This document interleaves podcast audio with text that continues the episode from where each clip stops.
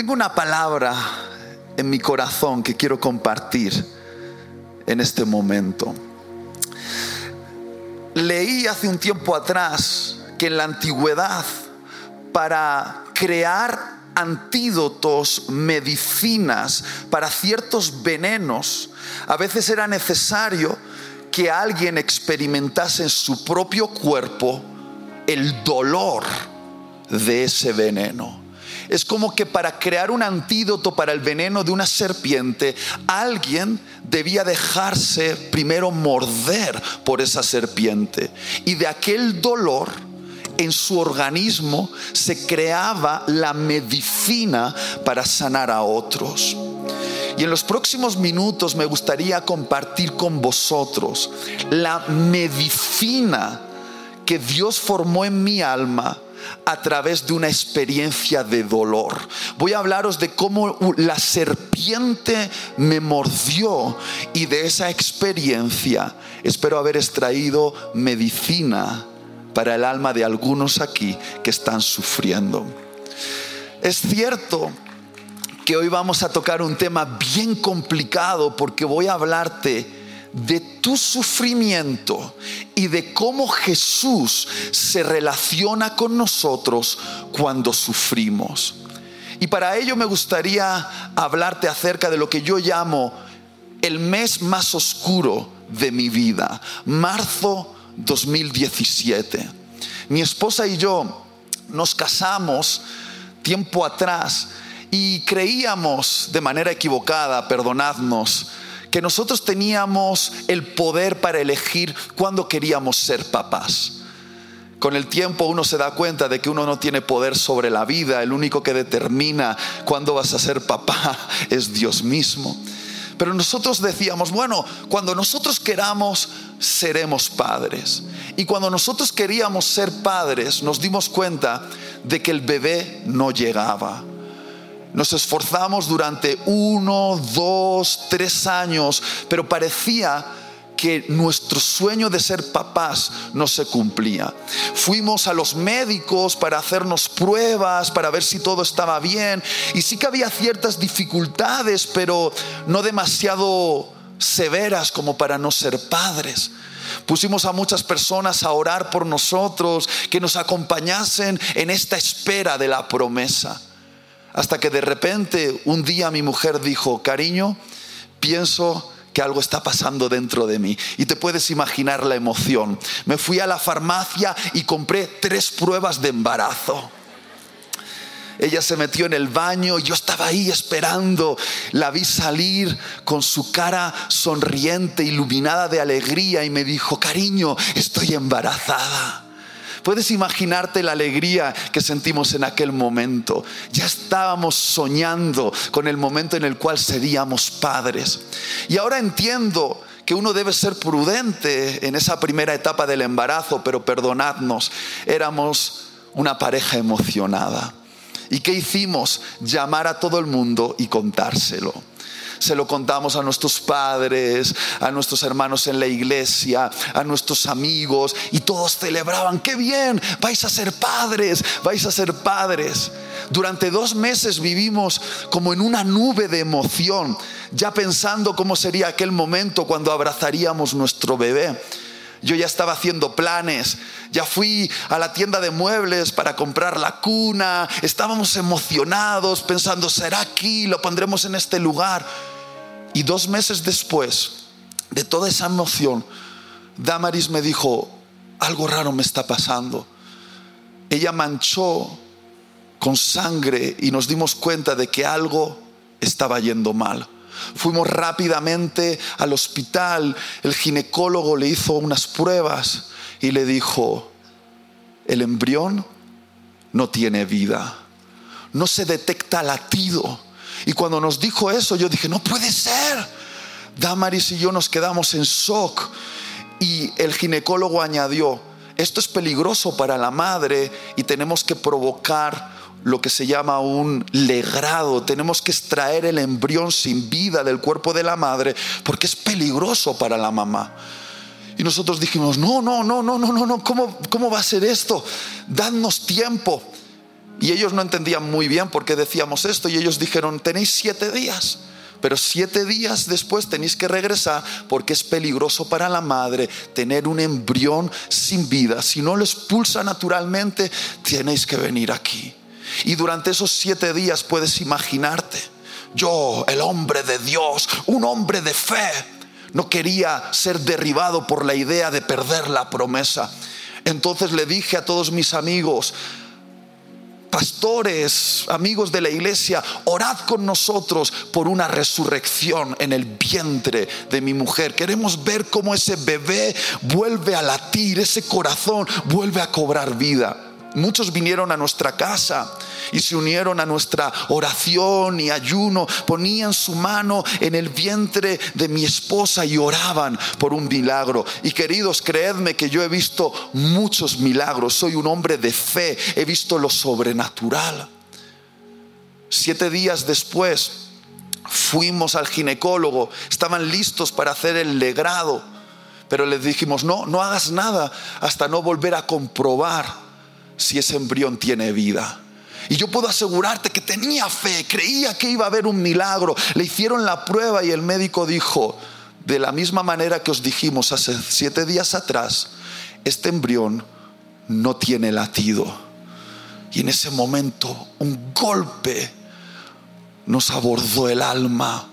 Damaris fue llorando al, al quirófano le hicieron esa intervención tan invasiva y por favor, yo he visto cómo eso ha impactado la vida de, mi esposa. Entonces cuando alguien me dice que una mujer no siente dolor cuando experimenta un aborto, aunque sea un aborto espontáneo, no me lo creo. Hay algo que se conecta entre esa mamá y ese bebé. Hay un desgarro interior. Ella salió llorando, pero yo soy un hombre de fe, un hombre de Dios. No podía dejar que esta situación me venciese. No podía dar la impresión de que esto me creaba dudas o, inquietudes o algún tipo de conflicto con Dios. Porque yo soy un predicador. Escúchame, soy un predicador. Tengo que demostrar que soy fuerte, que estas cosas no me mueven, que no me afectan. Mi mujer, mucho más sabia que yo, siempre es más sabia que yo. Ella lloró su luto la lloró muy bien y muy abundantemente porque hay que llorarlo. Pero yo quería mantenerme fuerte. Yo quería hacer como que esto no me había creado un impacto. Y de repente, dos semanas después, nos llaman por teléfono. Era mi abuelita que me dijo, cariño, tu querido abuelo ha muerto. Y yo dije, no puede ser. Perdemos la promesa del futuro que anhelamos y ahora tengo que llorar mi pasado, la muerte de mi querido abuelito. Tomamos carretera, cinco horas rumbo al funeral, yo manteniéndome fuerte. No podía dejar que esto me hundiese, no me podían ver roto porque soy un hombre de Dios, soy un hombre de fe y no podía mostrar que esto me estaba afectando por dentro. Llegamos al funeral, todo terminó, regresamos a casa. ¿Y te ha pasado alguna vez que estás intentando mantener la compostura, que estás intentando mantenerte fuerte, hacer que las cosas no te afectan y de repente ocurre una tontería, una insignificancia, pero se convierte en la gota que colma el vaso de tus emociones? Llegamos a casa y así, como te digo, fue.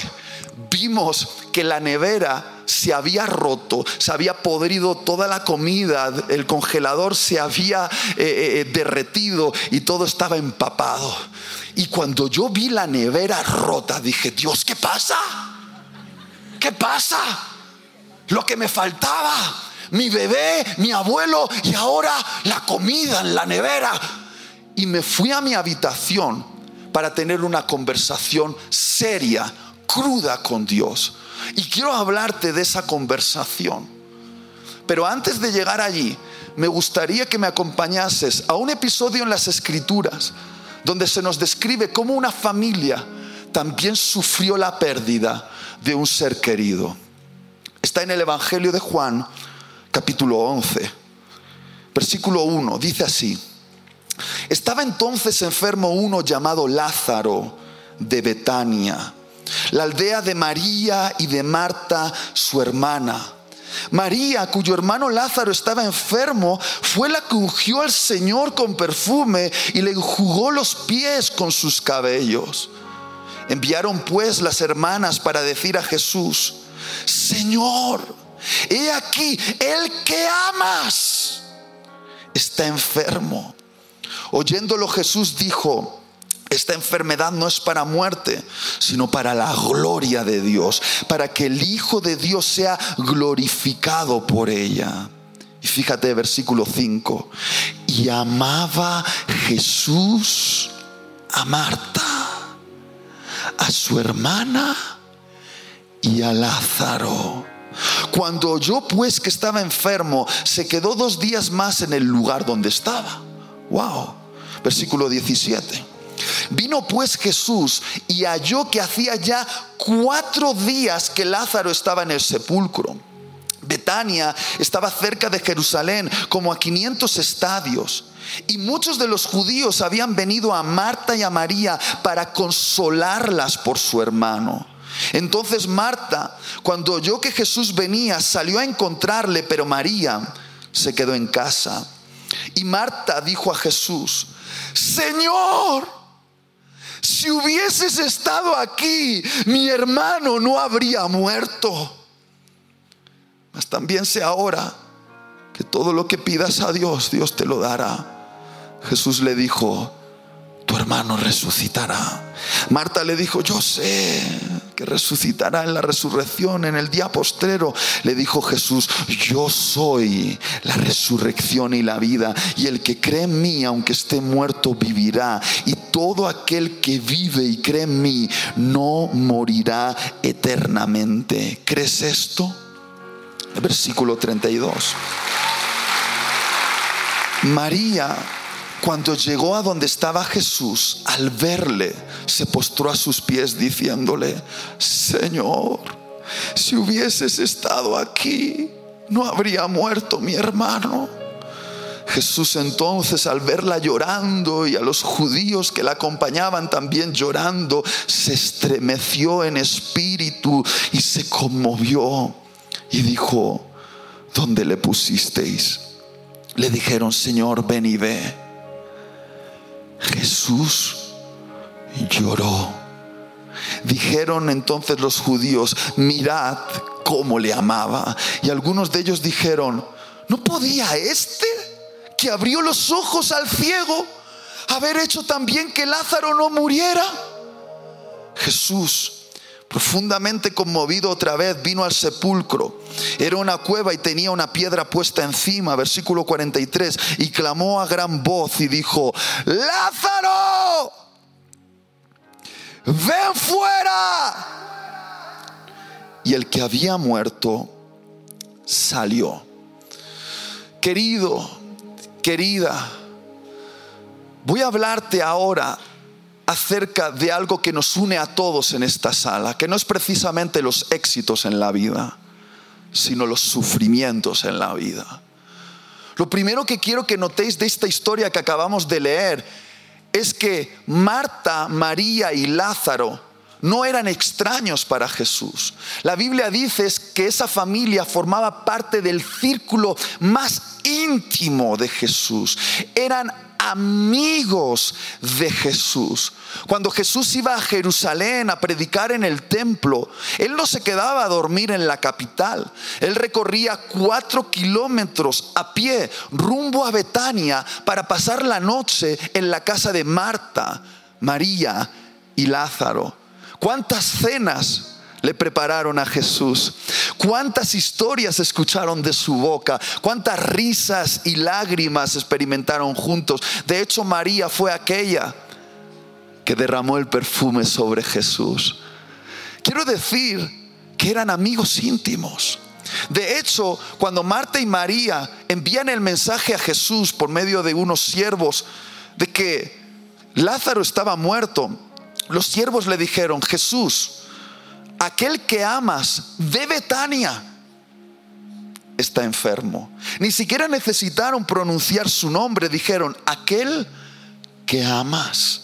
Es decir, Lázaro era aquel que Jesús amaba. Y Marta y María pensaron de una manera muy lógica. Si Jesús ha hecho milagros por extraños, si Jesús ha sanado a gentiles e incluso ha sanado a enemigos de la patria como son los romanos, si Jesús hizo milagros por todos ellos, ¿cómo no hará un milagro por aquel que ama? ¿Cómo no hará un milagro por aquel que es su amigo íntimo? Pero queridos, queridas, Jesús no lo hizo. No lo hizo al menos como Marta y María esperaban. Marta y María esperaban una respuesta instantánea y Jesús al recibir el mensaje no fue corriendo, sino que alargó su distancia durante siete días. Ahora os podéis imaginar cómo fueron esos siete días para Marta y María. Tú y yo sabemos el final de esta historia. Pero te has puesto en la piel de Marta y María esos siete días preguntándose, ¿dónde está Jesús? ¿Por qué tarda tanto? ¿No entiende que Lázaro está enfermo? Imaginaros aquel momento cuando el corazón de Lázaro dejó de latir y Marta y María se preguntaban, ¿dónde está Jesús? La pregunta lógica que uno puede hacerse en este momento es, ¿Puede Jesús amarnos realmente y aún así permitir que suframos dolor?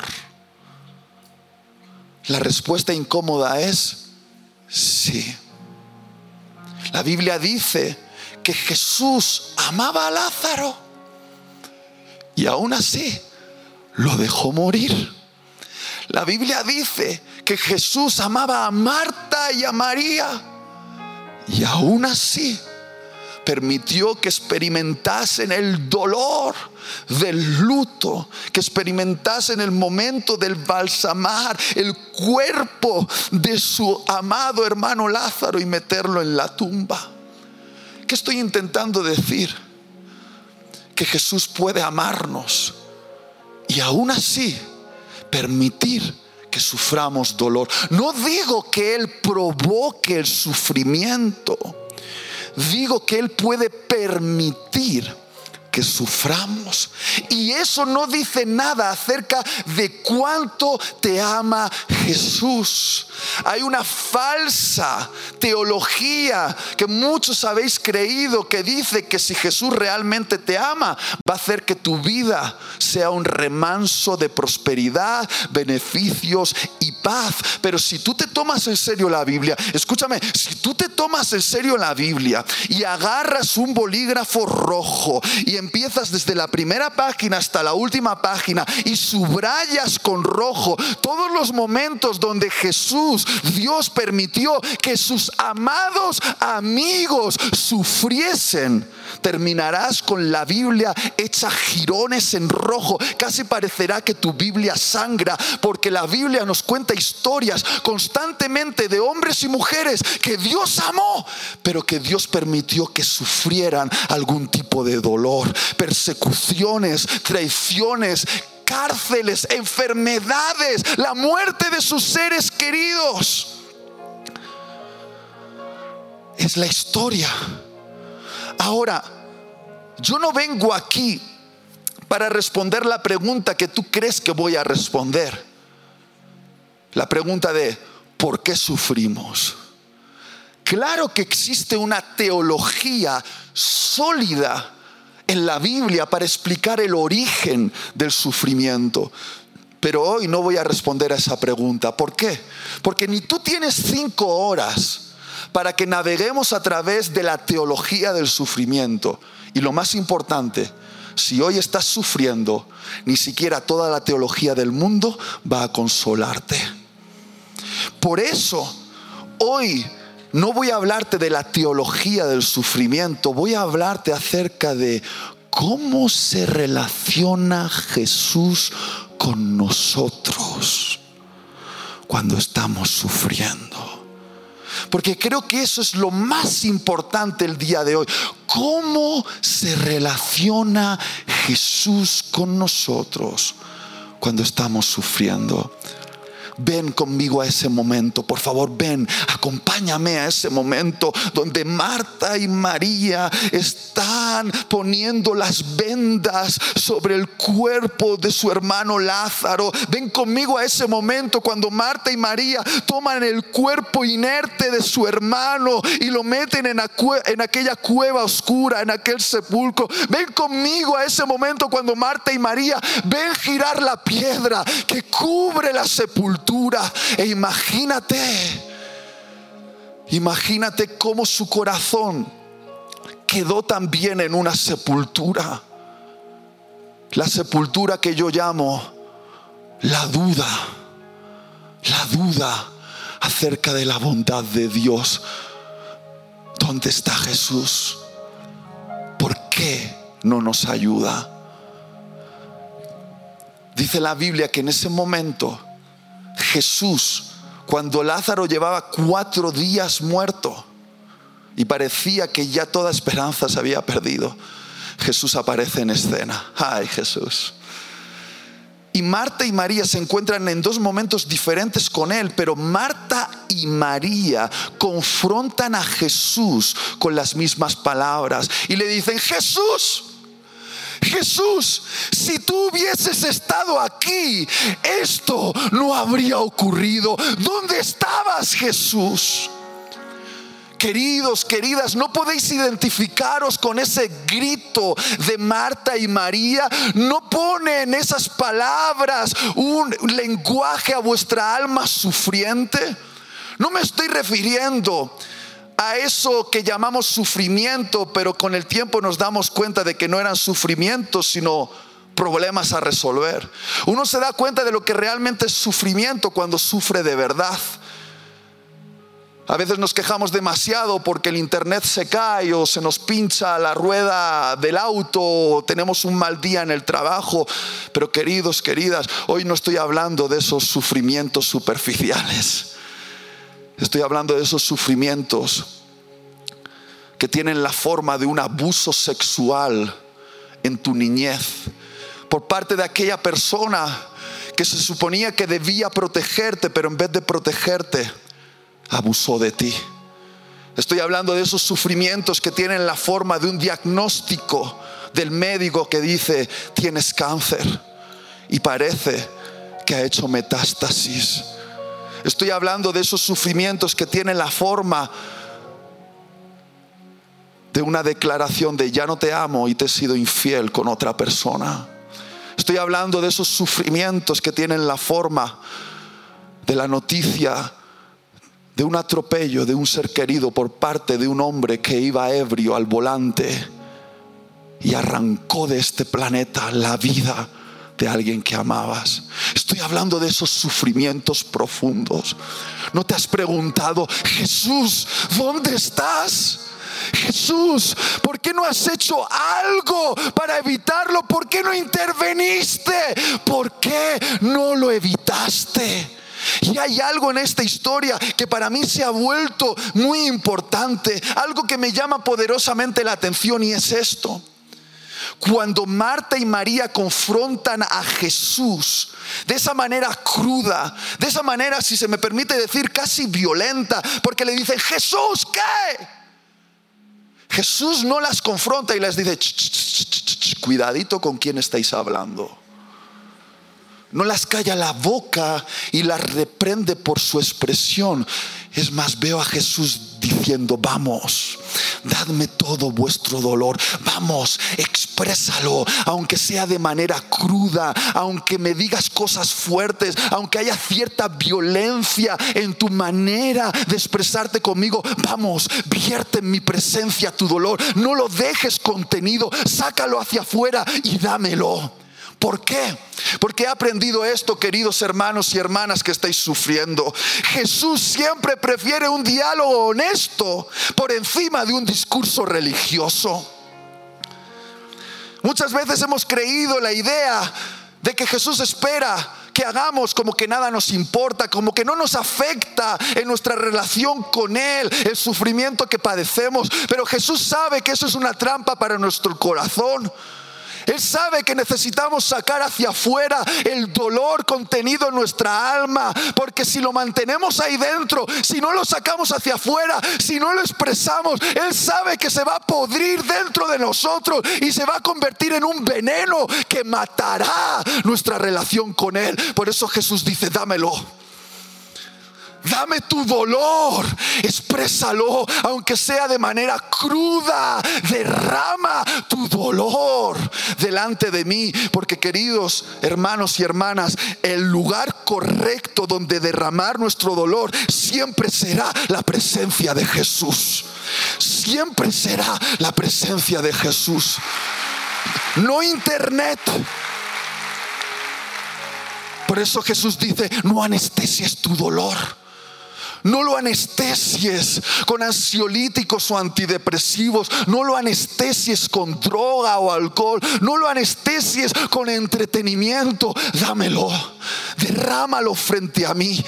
Jesús no le tiene miedo a las conversaciones difíciles. Algunos de vosotros pensáis que Jesús es muy delicado, como que se va a ofender rápido. Jesús dice, no me ofendes si quieres hablarme claro. Vamos, háblame, exprésate y dime lo que estás sintiendo. Jesús no se va a asustar. Si lees la Biblia encontrarás un hombre al cual Jesús, Dios, permitió que experimentase un gran dolor. Se llamaba Job. La Biblia nos dice que no había un hombre más justo en toda la tierra. Escúchame, un hombre más justo en toda la tierra que Job. Y Satanás un día se presentó delante de Dios y le dijo, Dios, ¿te amará Job en balde si le tienes mimado? Lo prosperas y hace que todo le vaya bien. Quítaselo todo. Permíteme, dice Satanás, que le quite todo a ver si sigue adorándote. Y tú y yo sabemos lo que ocurrió detrás del telón, pero Job no lo sabía. Job solo vio que perdió su ganado, que perdió sus propiedades, que perdió sus hijos, que perdió su salud, hasta que su cuerpo se convirtió en una llaga abierta. Y claro que Job habló con Dios. Si tú ves todo el libro de Job, es una, una conversación entre Job y Dios, diciéndole Job, Dios, no te entiendo. Job le confronta, confronta a Dios y dice, Dios, es que no, no entiendo, yo, yo creo que aquí hay algo que está mal porque yo soy justo yo me estoy comportando bien y ¿por qué estoy sufriendo? Y sabes lo que uno descubre? Que Dios no responde a la mayoría de preguntas que Job le hace. Y tengo una noticia para ti. Quizá Dios no responda a las preguntas que te estás haciendo. No ahora. Pero ¿sabes qué es lo que puedo ver en el libro de Job? Que me muestra la misericordia divina en todo el proceso del sufrimiento que aunque Job lo perdió todo, hubo una cosa que Job jamás perdió. Y es la presencia de Dios con sus oídos abiertos para escuchar a Job. Y quiero decirte que cuando yo entré en esa habitación para hablarle de manera cruda a, Dios y decirle, Dios, no te entiendo, me haces ilusionarme con, el, con la posibilidad del nacimiento de mi bebé. Sabes que llevamos años esperándolo y ahora nos quitas esta ilusión. No lo entiendo Dios, no lo entiendo. Y le hice muchas preguntas y le hablé de manera cruda. ¿Y sabes qué? Dios no me contestó en ese momento a la mayoría de mis preguntas porque mi corazón no estaba listo para escuchar las respuestas. Pero hubo algo, hermanos, hubo algo, hermanas mías, que yo pude sentir desde el primer momento que entré en esa habitación. Y es que aunque yo le estaba hablando fuerte a Dios, Dios estaba presente y no me abandonó en ningún momento. Él estaba ahí con sus oídos atentos, escuchando lo que tenía que decir. Eso descubrí en aquella habitación. Y si tú ves la historia de Marta y María, Marta y María confrontan a Jesús con la misma declaración, pero Jesús responde a Marta y a María de dos maneras diferentes. Porque Marta y María necesitaban dos respuestas diferentes. Y así somos todos los que estamos aquí.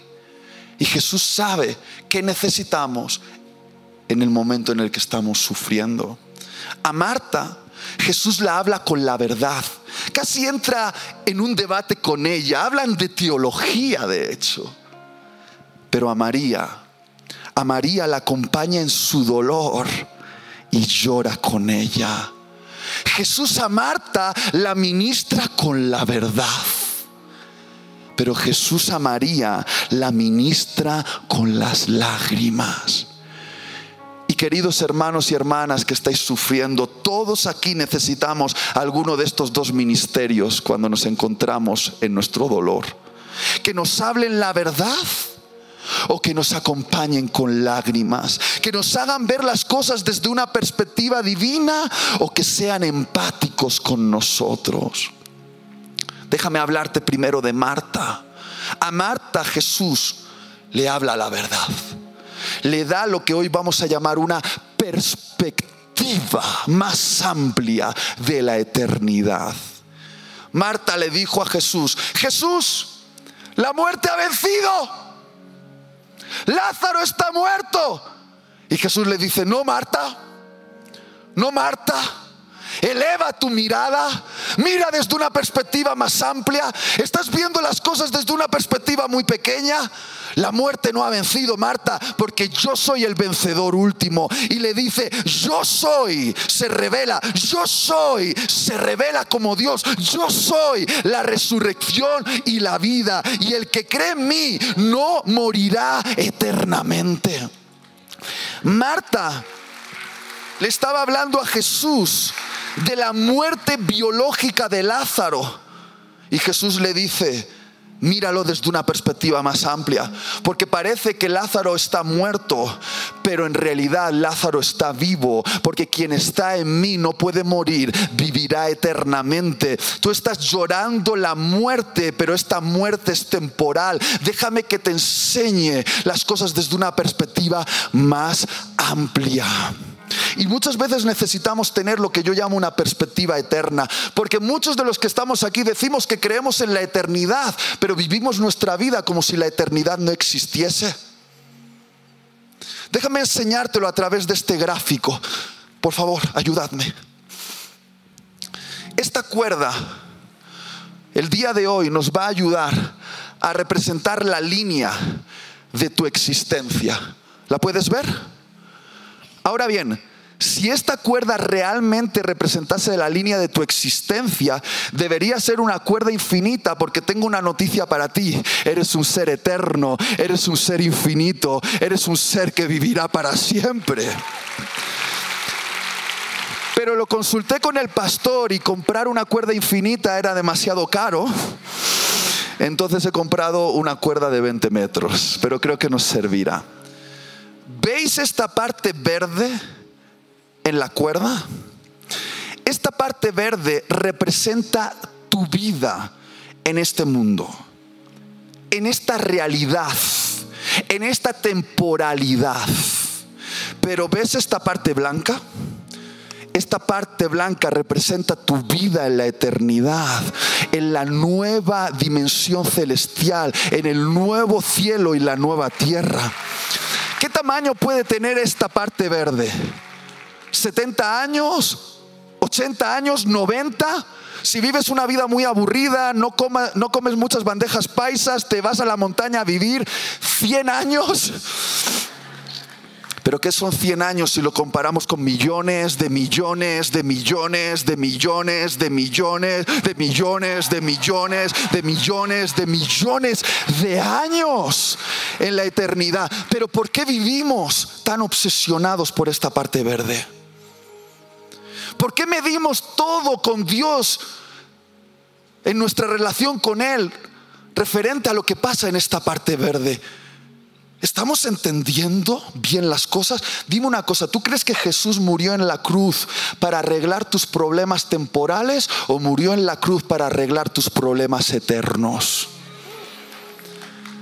Porque cuando Jesús dice que en la cruz Él resuelve todas tus enfermedades, pero tú luchas con enfermedad en esta parte verde, podrías pensar que Dios no está cumpliendo sus promesas, pero si lo ves desde una perspectiva eterna, no es cierto que tú y yo vamos a resucitar y tener un cuerpo nuevo que no estará afectado por la muerte, el dolor ni la enfermedad. Entonces, desde una perspectiva eterna, no es cierto que Jesús ya nos ha sanado de todos nuestros dolores, solo que temporalmente parece que los experimentamos, pero desde una perspectiva eterna, tú vas a pasar millones de millones de millones de años con un cuerpo perfecto.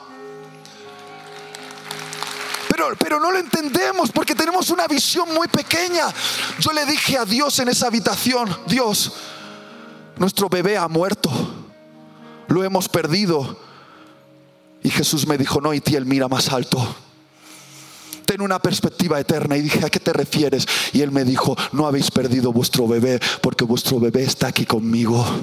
Vuestro bebé no ha muerto, está en presencia de mí, guardado en mi lugar secreto y lo estoy dejando aquí para que lo conozcáis cara a cara el día que nos encontremos en el cielo nuevo y la nueva tierra.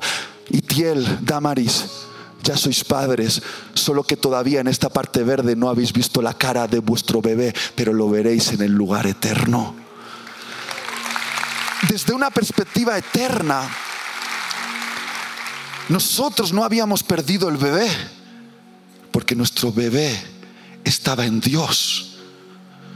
Cuando salí de la habitación, Damaris me dijo algo, me dijo, Itiel, he recibido un nombre y te puedo asegurar que Damaris no es una mujer exagerada. Cuando ella dice que ha recibido algo es porque Dios le ha susurrado algo. Ella dijo, no sé, pero he, oído un nombre, Aisha. Y te puedo asegurar que nunca habíamos escuchado ese nombre. Fuimos a internet, buscamos el nombre Aisha en internet y descubrimos que era el nombre femenino en árabe que podía traducirse al español como la que está viva o la que vive. Y entendimos entonces que en realidad nuestra hija Aisha está viva. Entendimos que Aisha está guardada en un lugar seguro para nosotros desde una perspectiva temporal. Parecía que habíamos perdido un bebé, pero desde la perspectiva eterna somos padres de Aisha. ¿Y cuántos dolores podrían verse de una manera nueva si lo viésemos a través de la perspectiva eterna? Lo que voy a decir ahora Sé que va a sonar controversial, pero quiero, por favor, quiero que entendáis a lo que me refiero. Yo ahora soy padre de Alaya, que por cierto, su nombre también Dios se lo dio a Damaris y significa alegría, porque Dios dijo, os daré una alegría después de tantas lágrimas. Y me parece muy interesante pensar que si Aisa hubiese nacido, yo nunca hubiese conocido a Alaya. Y ahora no me puedo imaginar una vida sin Alaya, la verdad. Pero déjame decirte algo. Algo que me conecta como padre con mi hija y que me ha revelado un secreto en mi relación con Dios Padre. Y es que mis mayores momentos de intimidad con mi hija no ocurren cuando estoy jugando con ella, aunque me encanta jugar con ella no ocurren cuando reímos por alguna tontería, aunque nos encanta reír por tonterías.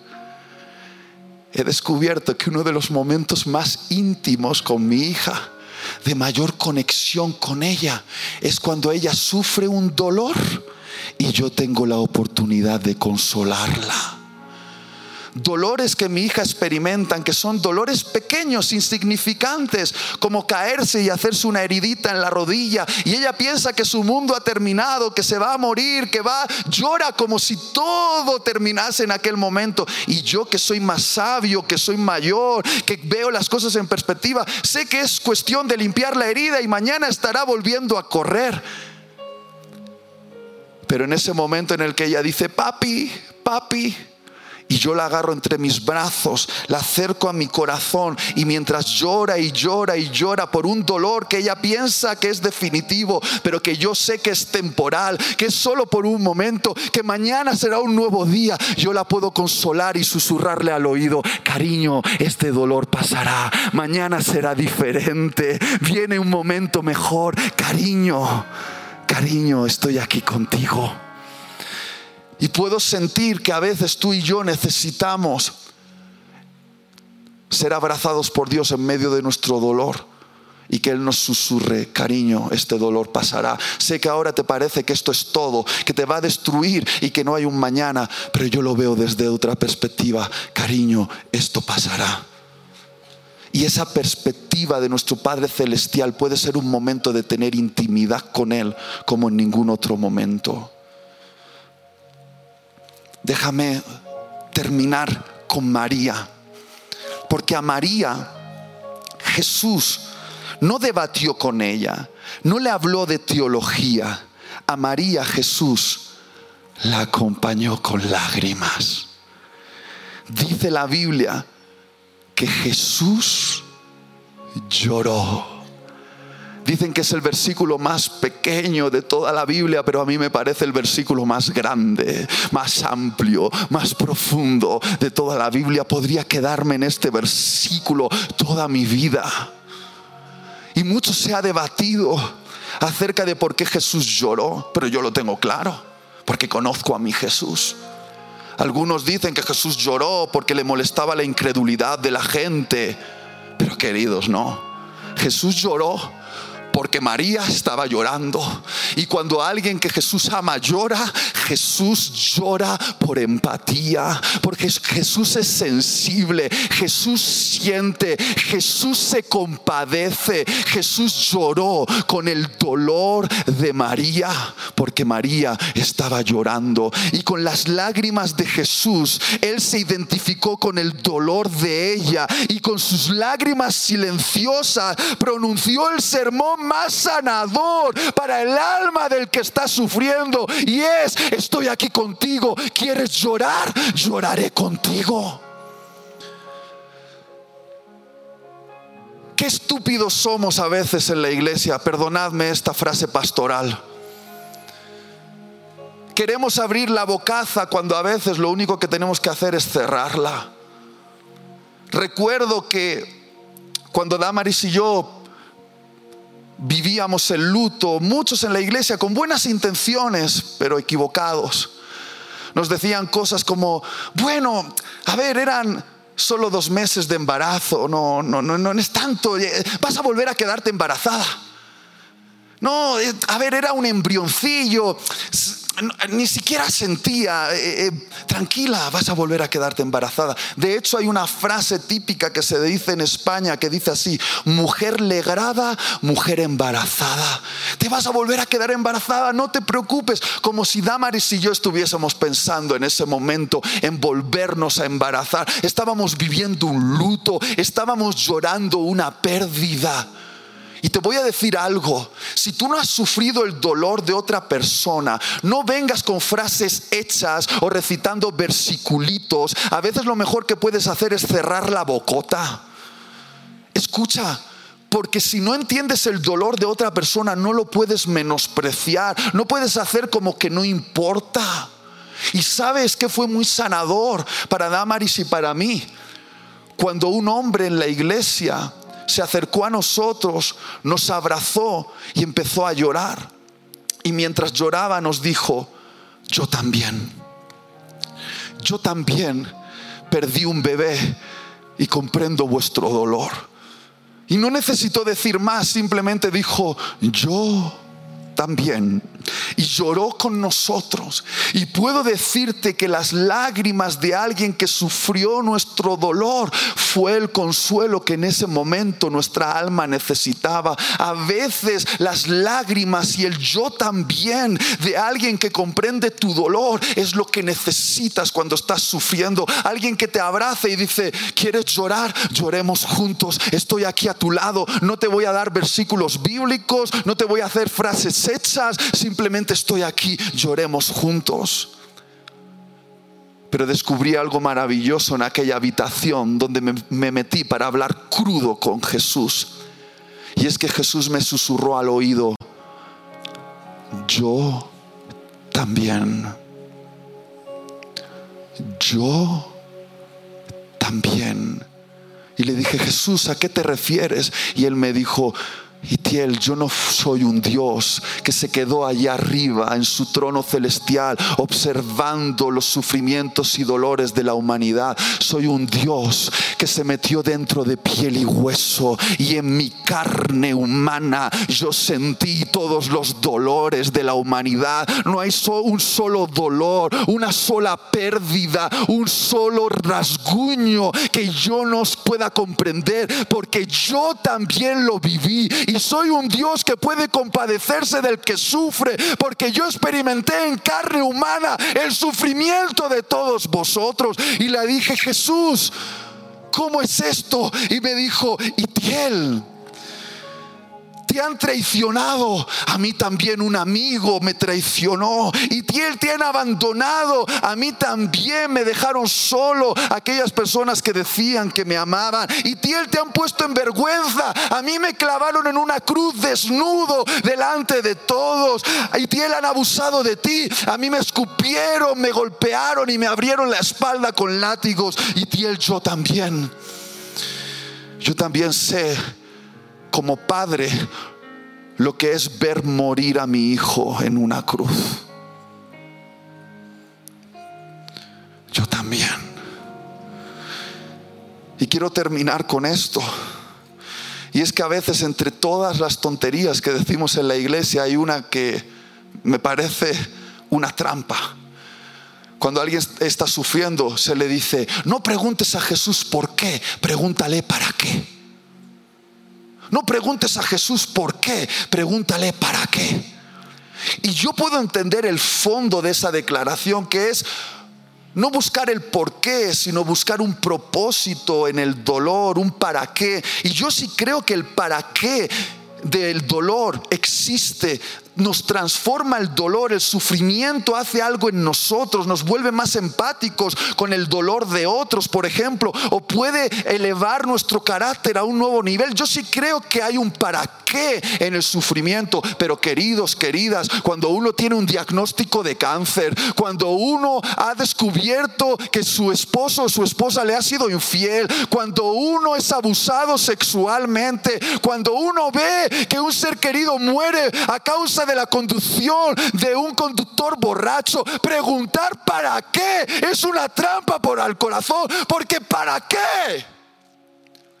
No se puede entender en ese momento. Y yo he descubierto que hay una mejor pregunta, que no es por qué, no es para qué, es con quién.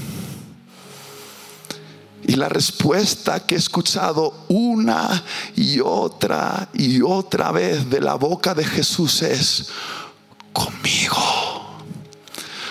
Yo contigo a través del valle de la sombra y de la muerte. Por muy terrible que sea, oveja mía, seré tu pastor y no te dejaré transitar a través de esa oscuridad solo. Transitaremos por la oscuridad juntos y mi vara y mi callado te darán aliento. Y te prometo, hijo mío, que te acompañaré. Te prometo, hija mía, que te acompañaré por el valle sombrío y llegaremos al otro lado. Y en el otro lado ya no habrá más dolor. En el otro lado hay un campo verde y hay un río de agua fresca.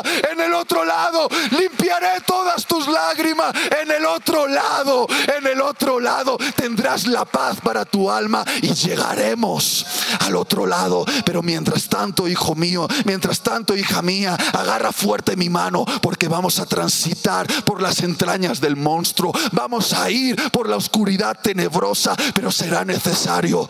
Llegaremos al otro lado. Y termino con esto, queridos, queridas. Si alguien que está sufriendo aquí no puede ver a Jesús, ¿qué tal si tú eres Jesús para esa persona? Porque la Biblia dice que la iglesia es el cuerpo de Jesús en este mundo. Y si alguien que está sufriendo necesita un abrazo de Jesús, ¿qué tal si tú te conviertes en el abrazo de Jesús para alguien? El haber sufrido este dolor nos ha permitido a Damaris y a mí tener el yo también con las personas que han perdido un bebé o les cuesta quedarse embarazados. Podemos decirle yo también y llorar con ellos. Y después contarles las historias de que nuestra hija vive y que también sus hijos viven en la eternidad. ¿Qué tal si la mordedura de la serpiente, ese veneno, lo transformas en medicina para alguien más? ¿Qué tal si ese sufrimiento ha venido a tu vida para tener la oportunidad de ser medicina para otros? Pero si todo esto no te consuela, te prometo algo.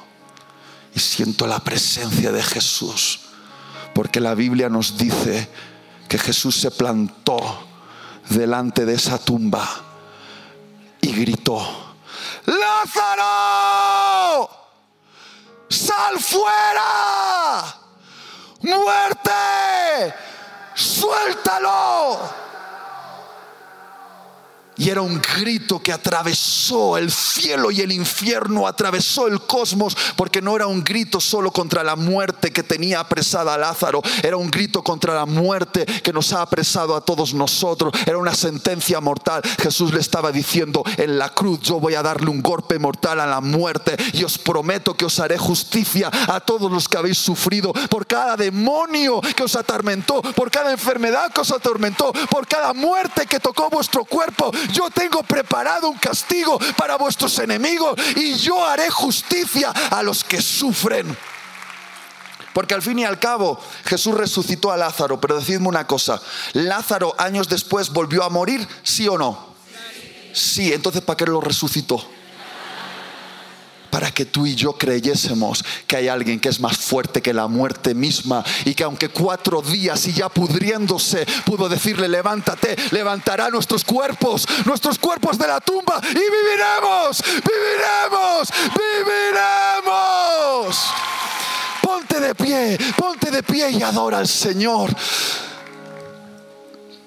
Porque podemos darle algo a Jesús el día de hoy que no podremos darle en la eternidad. ¿Y sabes qué es? Adoración en medio del dolor. En la eternidad ya no habrá dolor y no podrás adorar a Jesús en tu dolor. Pero ¿qué tal si le damos a Jesús adoración en medio de nuestro dolor?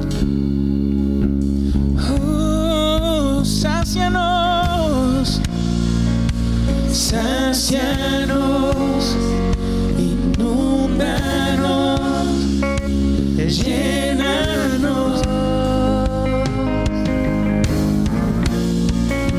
Sacianos,